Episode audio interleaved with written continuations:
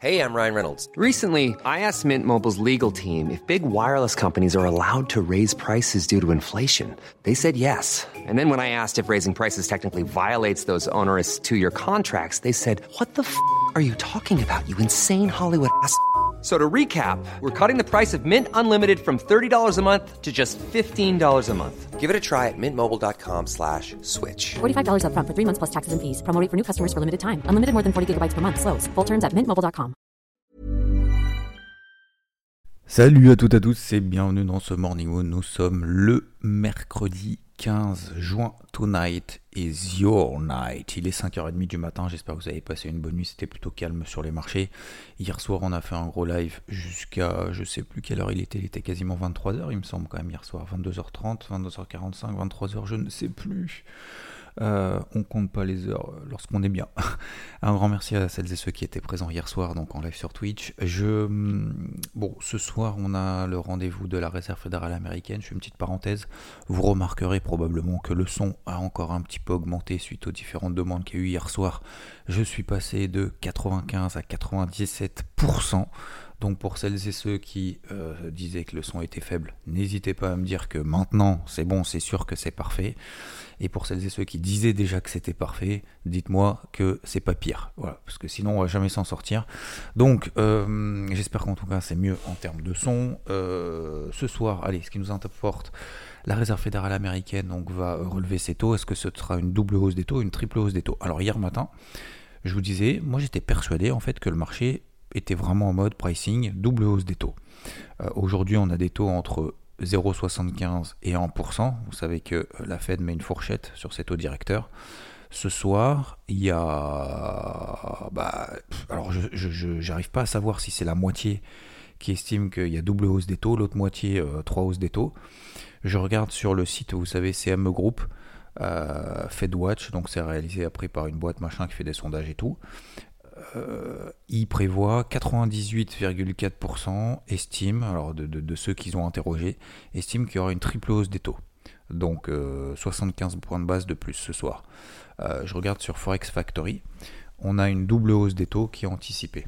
Cette triple hausse des taux, elle a eu lieu, elle a commencé à, se mettre en place à partir de donc le 13 juin, c'est-à-dire lundi, euh, il n'y avait que 34% qui estimaient qu'il y avait une triple hausse des taux. Aujourd'hui, c'est 98,40%. Euh, bref, quasiment 100%. Alors, pourquoi est-ce que ça a changé comme ça du jour au lendemain? Euh, bah, je sais pas trop en fait, je sais pas trop. Donc moi, ce que j'avais dit hier, alors attention à mesurer, hein, je me suis peut-être un petit peu mouillé, un petit peu trop avancé, mais euh, j'estime que vu que la priorité c'est l'inflation, comme je vous l'ai expliqué hier, euh, la priorité c'est de lutter contre l'inflation, peut-être qu'une triple hausse des taux, ça pourrait avoir finalement, tout le monde estime que c'est une triple hausse des taux, le marché va s'effondrer. Bah, moi je pars du principe que s'il y a une triple hausse des taux, le marché peut nous surprendre en disant, premier effet qui se coule, effectivement triple hausse des taux, oulala, à 20h, c'est pas bon, c'est pas bon. Et après, il y a 20h30, il y a le discours. Alors peut-être d'ailleurs qu'on sera en live euh, ce soir ensemble à partir de 20h30, très probablement, donc sur Twitch.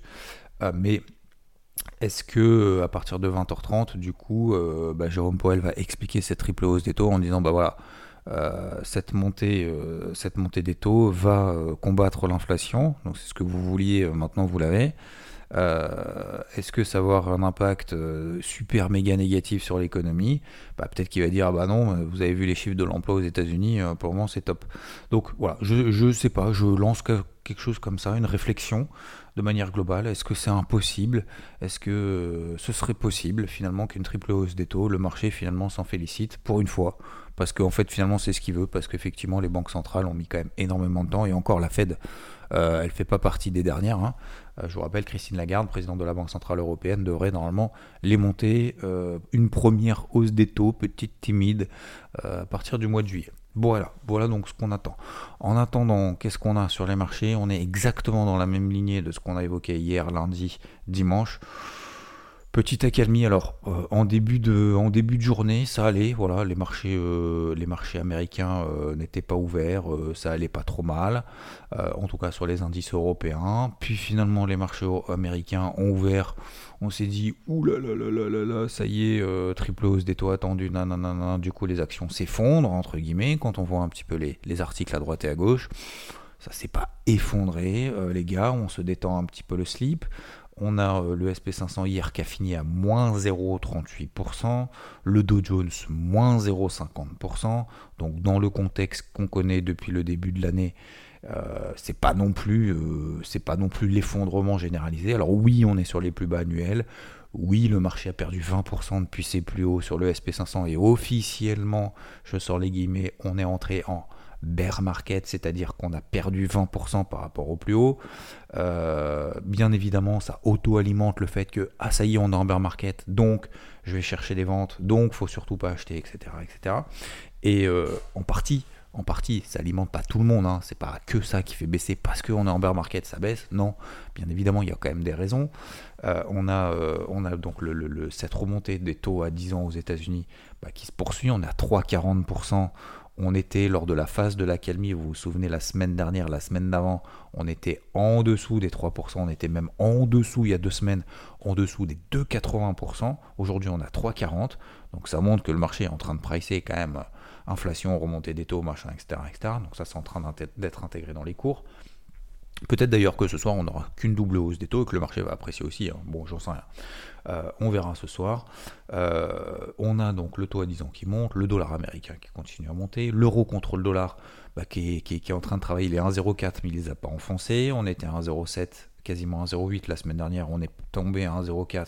Hier, on a fait une mèche. Donc, c'est assez étonnant parce qu'il y a quand même une, assez une corrélation aussi avec l'eurodoll.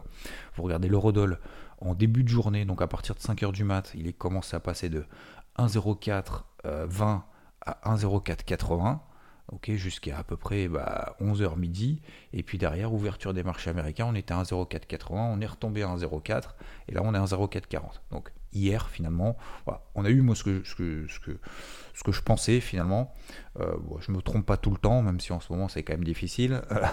euh, je me trompe pas tout le temps non plus, mais voilà, plutôt une accalmie, plutôt dans le sens baissier, plutôt dans le sens de la dynamique depuis ces depuis ce début d'année et de ces derniers jours. Mais, euh, mais ça va, voilà, ça va. Le marché n'est pas en mode panique et pas en mode euphorie non plus. L'or, l'argent, bon, personne n'en veut parce que quand il y a de l'inflation, l'or et l'argent, ça rapporte rien. Euh, personne n'en veut non plus parce que le dollar monte, donc forcément, quand vous avez quelque chose qui est libellé en dollars, mécaniquement, ça baisse. Et en plus de ça, euh, bon, voilà, surtout qu'en fait, ça rapporte rien dans le contexte. Donc, voilà, si on est un peu exposé sur l'or, sur l'argent, qu'on soit en, perte ou en gain, peu importe, ça rapporte toujours un petit peu de cash pour éventuellement, euh, si jamais demain euh, le marché, ce soir le marché perd encore 3%, 4%, 5%, j'en sais rien, peut-être qu'on va faire complètement l'inverse, on va perdre 4 ou 5%, on dit bah ouais c'est peut-être là à ce moment-là qu'il faudra rentrer d'autres trucs euh, d'autres actions, des actions, des actifs risqués, des trucs pas chers. Et là, à ce moment-là, ça serait cool. Euh, le pétrole au-dessus des 121 dollars, pour le moment, bah, ça bouge pas. Ça monte, oui. C'est exactement ce que j'avais dit il y a quelques semaines, vous vous souvenez. Il y avait un bouchon à 115 dollars, je vous, vous souvenez, je, l'avais commencé à le travailler à l'achat depuis le début du mois de mars à 97 dollars.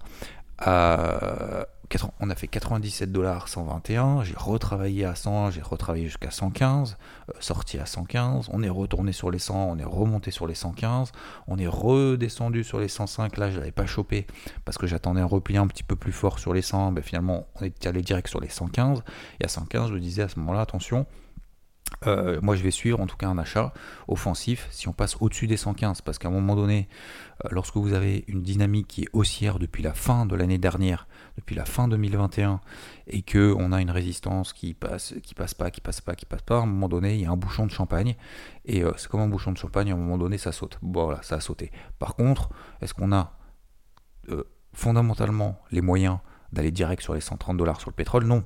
Bah non. Oui, ok, c'est pas parce qu'il y a toujours des pressions haussières sur le pétrole que forcément il va s'emballer de ouf. Donc voilà, on n'est pas en mode emballement de ouf pour le moment. Euh, donc voilà, le pétrole continue.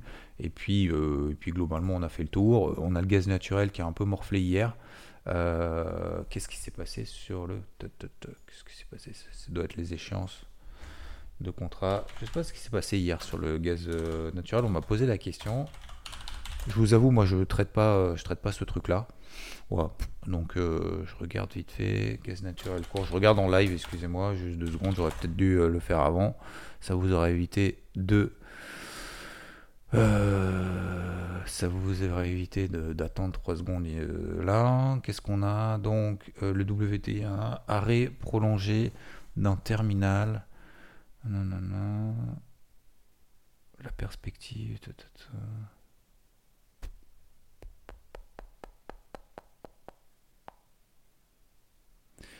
Alors, outre le site, donc visiblement il y a un site, une usine de liquéfaction gaz naturel qui sera à l'arrêt pendant 90 jours suite à un incendie apparemment pas loin de Houston, ok. En outre, le site qui assure en temps normal l'exportation de près de 60 millions de mètres cubes de gaz liquéfié ne retrouvera sa pleine capacité qu'en fin d'année. La nouvelle a provoqué l'effondrement des, cours du gaz naturel aux États-Unis qui ont perdu jusqu'à 18%. Le marché a ainsi encaissé le fait que les volumes non exportés allaient être disponibles pour le marché américain. Voilà. Donc il y a une usine en fait de gaz naturel liquéfié euh, qui n'aura pas besoin de gaz et donc il y a de l'offre de ouf et c'est pour ça qu'il a perdu 18%. Voilà, donc bonne nouvelle. Du coup les prix du gaz vont baisser. Euh, Enfin je n'en sais rien en fait. je je sais pas trop si ça va avoir vraiment une conséquence pour nous euh, comment des mortels euh, qui n'auront d'ailleurs pas besoin d'utiliser forcément beaucoup le chauffage au cours de ces prochains jours, étant donné l'épisode caniculaire qu'on va traverser. Euh, parenthèse fermée, donc voilà. Euh, comme ça, au moment où vous avez la réponse, j'ai la réponse aussi. Bref, de toute façon, je ne le traite pas. Donc voilà. Mais c'est quand même intéressant. Qu'est-ce qu'on a d'autre? Ce qui est assez étonnant, moi ce que je trouve assez étonnant aussi, c'est le yen. Alors, on a parlé hier des valeurs, on vient de parler des valeurs refuges. L'or et l'argent ne sont pas des valeurs refuges dans un contexte de purge des marchés parce que ça rapporte rien et parce qu'au contraire, l'or et l'argent subissent la recherche de cash des opérateurs. Bah là, le yen ne monte pas plus que ça en fait dans le, dans le contexte actuel. On pourrait dire voilà, les marchés euh, tradis, euh, c'est l'effondrement, euh, machin, etc. On est sur les plus bas. Le yen, il doit exploser en truc de ouf. Bah, en fait, pas tant que ça. Je regarde l'euro yen parce que l'euro est quand même faible. On est d'accord, hein l'euro contre le dollar est faible, le dollar est méga fort. Donc normalement, l'euro yen devrait être en méga tendance baissière. Eh ben pas du tout. Pas du tout. L'euro yen est en tendance haussière. Vous regardez les MM20, les MM50 daily, elles sont largement en dessous des cours actuels. Euh, L'euro yen, si vous n'avez pas les graphiques, en mars on était à 125, on est à 141, on était monté à 144 au plus haut il y a quelques jours. Et ben les moyennes mobiles une pente, imaginez-vous une pente méga haussière. On est à 141, les moyennes mobiles 20 jours est à 139, donc quand même bien en dessous. Et la moyenne mobile 50 jours est aussi en tendance haussière, on est à 137. Donc on est quand même largement au-dessus des MM20 et des MM50 qui ont une pente euh, euh, supérieure à, j'ai envie de dire, à 45 degrés, peut-être 45 degrés sur, le, sur, le, sur la MM50, et même plus que ça, dire 90 degrés, mais pas loin, sur le, on va dire 60 degrés sur le, la MM20 daily. Donc ça montre qu'il n'y a pas non plus de, je trouve, d'aversion au risque non plus trop forte. Voilà, je, je lance ça aussi comme ça. Euh, je suis un peu, vous, je pense que vous vous êtes rendu compte, un peu dans l'attente. Je me pose des questions. Je suis pas en mode confiance absolue euh, d'un plan ou dans l'autre, euh, d'un plan ou dans l'autre. Donc c'est pour ça que j'y vais progressivement. Vous avez vu le carnet de bord hier, si vous faites partie d'IVT, euh, notamment justement de cette volonté d'y aller progressivement tant que le marché me donne pas raison, et ça permettra de conclure notamment avec mes positions sur les marchés traditionnels. J'ai pris un premier demi-achat, un demi-achat sur le CAC euh, en fin de semaine dernière. Bon, pour le moment, ça prend pas. Pourquoi demi? Parce que le marché me donne pas raison. Euh, pourquoi y être allé et pas avoir attendu? Parce que justement on était sur ma zone d'intervention et que je voulais y être. Parce que si derrière le marché prend 2 ou 3%, en fait je me retrouvais dans, coincé parce qu'on va être au milieu des ranges dans lesquelles on est en daily. Donc j'ai pas envie non plus d'être coincé. Donc voilà, j'y suis allé moitié-moitié euh, et euh, je compléterai cette ligne si le marché me donne raison. Voilà en fait la définition. Pour, pour beaucoup, c'est soyez prudent, je ne sais pas trop ce que ça veut dire. Pour moi, ça veut, pour moi, ça veut dire y aller progressivement. Ça veut dire une demi-taille de position sur des zones d'intervention de manière offensive tant que le marché ne nous donne pas raison. Demain, ce soir, je ne sais pas si le marché me donne raison, bah, je compléterai la ligne avec grand plaisir et euh, dans le sens que j'ai déterminé. Et, euh, voilà, ce sera cool, bah, tant mieux. Et c'est le fait d'avoir déjà un pied dedans, ça sera beaucoup plus facile en fait, ça sera beaucoup plus confortable. Et à l'inverse, euh, bah, si j'ai tort, bah, je prendrai ma perte et puis je me prendrai qu'une demi-perte sur une position et j'aurais été euh, finalement sans regret, euh, sans, sans, rancune d'avoir d'avoir pris cette décision, d'être en position avant finalement une annonce d'ampleur, certes. Voilà. Donc voilà, j'ai pas envie d'être full exposé et d'être full certain d'un scénario ou de l'autre et j'ai pas envie non plus d'être full complètement cash parce que, parce que je pense qu'il faut continuer en fait à travailler euh, de manière constructive et surtout de manière euh, rigoureuse, mais aussi continuer de travailler tout court en fait. Euh, même dans un marché ultra volatile, c'est pas parce qu'il y a énormément de volatilité qu'il y a forcément rien à faire. D'accord? Voilà. Donc globalement pour moi ce soir, euh, une triple hausse des taux, ça peut avoir un double effet qui se coule. Négatif et positif ensuite. Alors, positif ensuite, euh, ça va pas être 20h, 20h32. 20h, 20h négatif, 20h35 positif. Voilà. Je dis juste que peut-être que les marchés à un moment donné vont se dire ok, bon, en fait, on veut qu'il y ait plus d'inflation. Bon, là, je crois que les banques centrales ont compris qu'il va plus falloir, va remonter les taux, machin, etc. Sachant que le marché l'a déjà plus ou moins pressé. Voilà. Je suis certain de rien. Voilà. Euh, je vais me préparer à tout et pour le moment je suis préparé à tout et j'ai juste un premier pied, un demi-pied vers ce scénario peut-être positif sur ces zones-là. Vous connaissez mon avis, vous avez le carnet de bord, etc., Après à vous de vous en inspirer ou non. Les cryptos, toujours très mou, euh, toujours pas de signal positif. On a un espèce de mini spike qu'on a eu hier. Euh, on a l'ETH, le Bitcoin, enfin en gros tout qui est sous une pression phénoménale, baissière. Hein. Euh, les gros niveaux long terme ont cédé, les 28-30 000 dollars sur le Bitcoin, on est à 21 000. Euh, pareil, c'était 1700 dollars, ça tenait, ça tenait, on est à 1100 dollars. Pourquoi? Bah Parce qu'en fait, on a des problèmes sur pas mal de plateformes, pas mal de trucs, machin, etc. Quand il y a des mauvaises nouvelles, vous connaissez la, loi des cycles, hein, la loi des séries surtout. Euh, quand il y a des trucs qui vont mal, quand on est dans une situation merdique, bah forcément, c'est à ce moment-là qu'on se dit, euh, on va essayer. Alors, soit, soit en fait, on a les blockchains qui se font attaquer, parce qu'en fait, euh, bah, quand c'est la merde, bah, vous savez, c'est comme, je sais pas, quand vous êtes dans une période un peu, bah, un, peu pourrie, en fait, tout ce qui se passe, c'est forcément négatif. Déjà à la base, et en plus de ça, bah, on va vous, vous mettre encore plus dans le caca euh, si vous êtes déjà, en fait, on va vous mettre la tête sous l'eau. Et en fait, c'est exactement ce qui est en train de se passer sur le marché des cryptos. C'est qu'en fait, euh, bah, il y a des boîtes comme Celsius, par exemple, qui font des, prêts, qui, qui allouent vos cryptos sur d'autres plateformes en, échange d'une rémunération. Et en fait, il, a paru que cette plateforme-là, donc Celsius, bah, euh, vu que ça va vous bouge très vite, vu que ça baisse, machin, du coup, ils ont des problèmes de liquidité, ils ont des problèmes de cash. Et en fait, ces problèmes de cash pourraient être alimentés d'autant plus et accélérés par la baisse des cryptos, parce que si tout le monde à un moment donné se dit merde, t'as vu le marché des cryptos, moi j'ai envie de récupérer mon argent pour récupérer du cash pour vendre, donc ça veut dire en gros un espèce de bank run, hein, ce qu'on appelle un bank run sur les marchés traditionnels.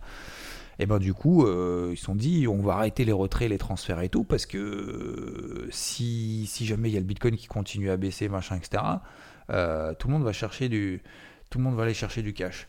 Donc, ils ont baissé, je crois, à peu près leur, leur niveau. En fait, ils ont réussi a priori à, récupérer un peu de cash pour baisser leur, leur niveau de liquidation et que au moment où en gros c'est euh, la méga merde, euh, je crois qu'on est à 16 000 dollars, il me semble, sur le Bitcoin à peu près, pour faire simple.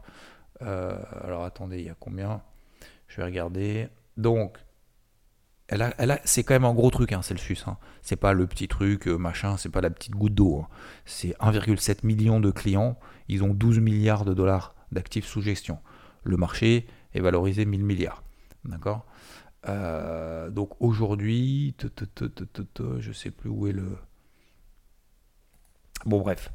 On est dans un. On est dans un dans un processus où effectivement bah, les problèmes amènent des problèmes, les, euh, lorsqu'on a des marchés baissiers comme ça, bah, voilà, ça fait le nettoyage. Encore une fois, on le savait, euh, maintenant le, dire, c'est facile.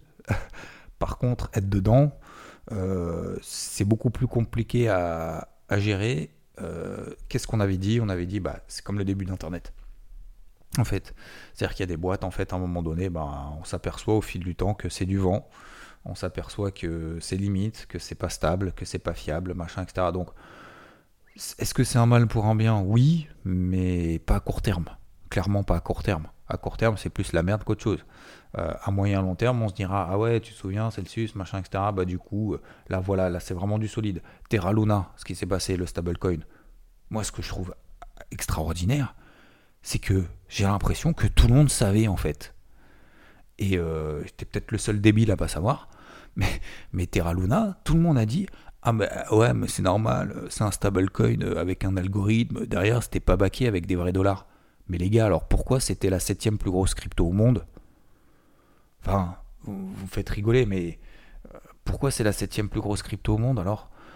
Si tout le monde le savait Ouais, mais c'est parce qu'en fait, euh, euh, j'avais pas envie de le dire. non, je plaisante là.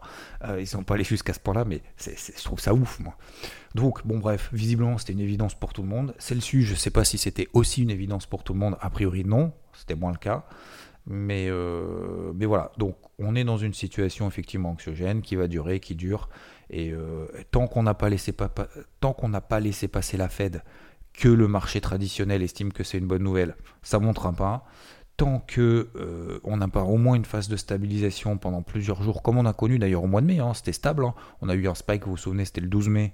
Puis finalement, donc sur, euh, sur toutes les cryptos, puis finalement ça avait tenu, il y avait des petits rebonds de 10, 20, 30%. Et à ce moment-là, je vous avais dit, attention, c'est pas parce qu'on a des rebonds de 20, 30, 40, 50% pour certaines cryptos, les meilleures, donc en tout cas du moment, qu'il y a un retournement de tendance. Il n'y a pas de retournement de psychologie, c'est des rebonds. Mais ces rebonds-là, les essais doivent être transformés. Comment?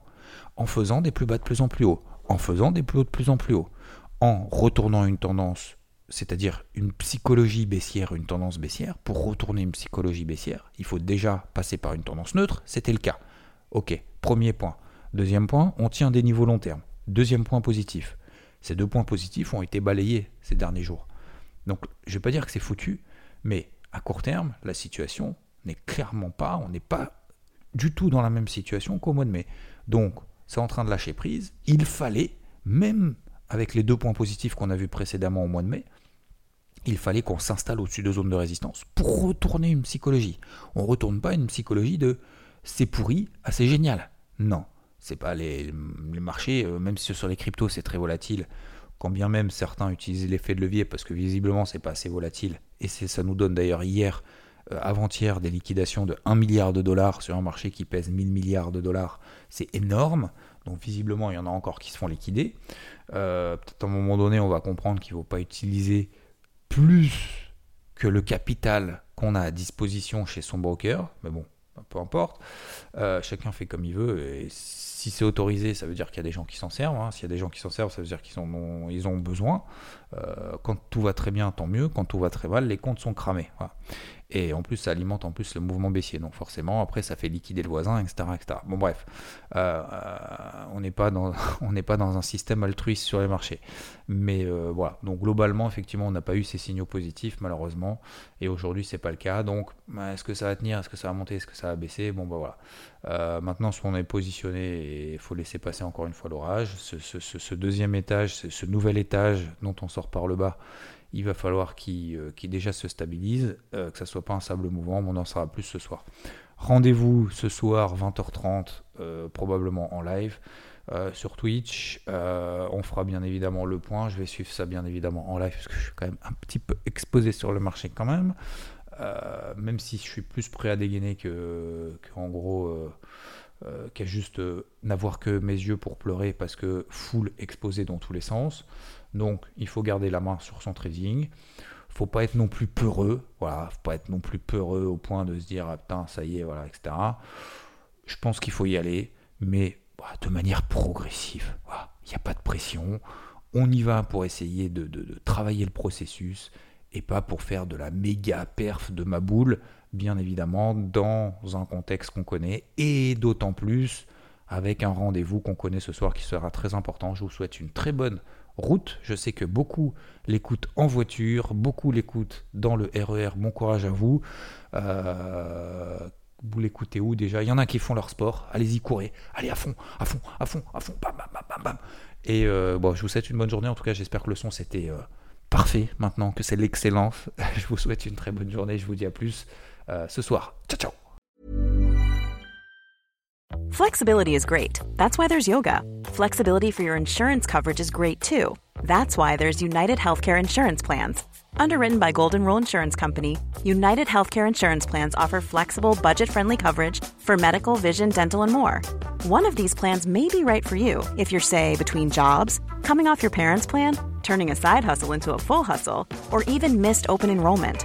Want more flexibility? Find out more about United Healthcare Insurance Plans at uh1.com.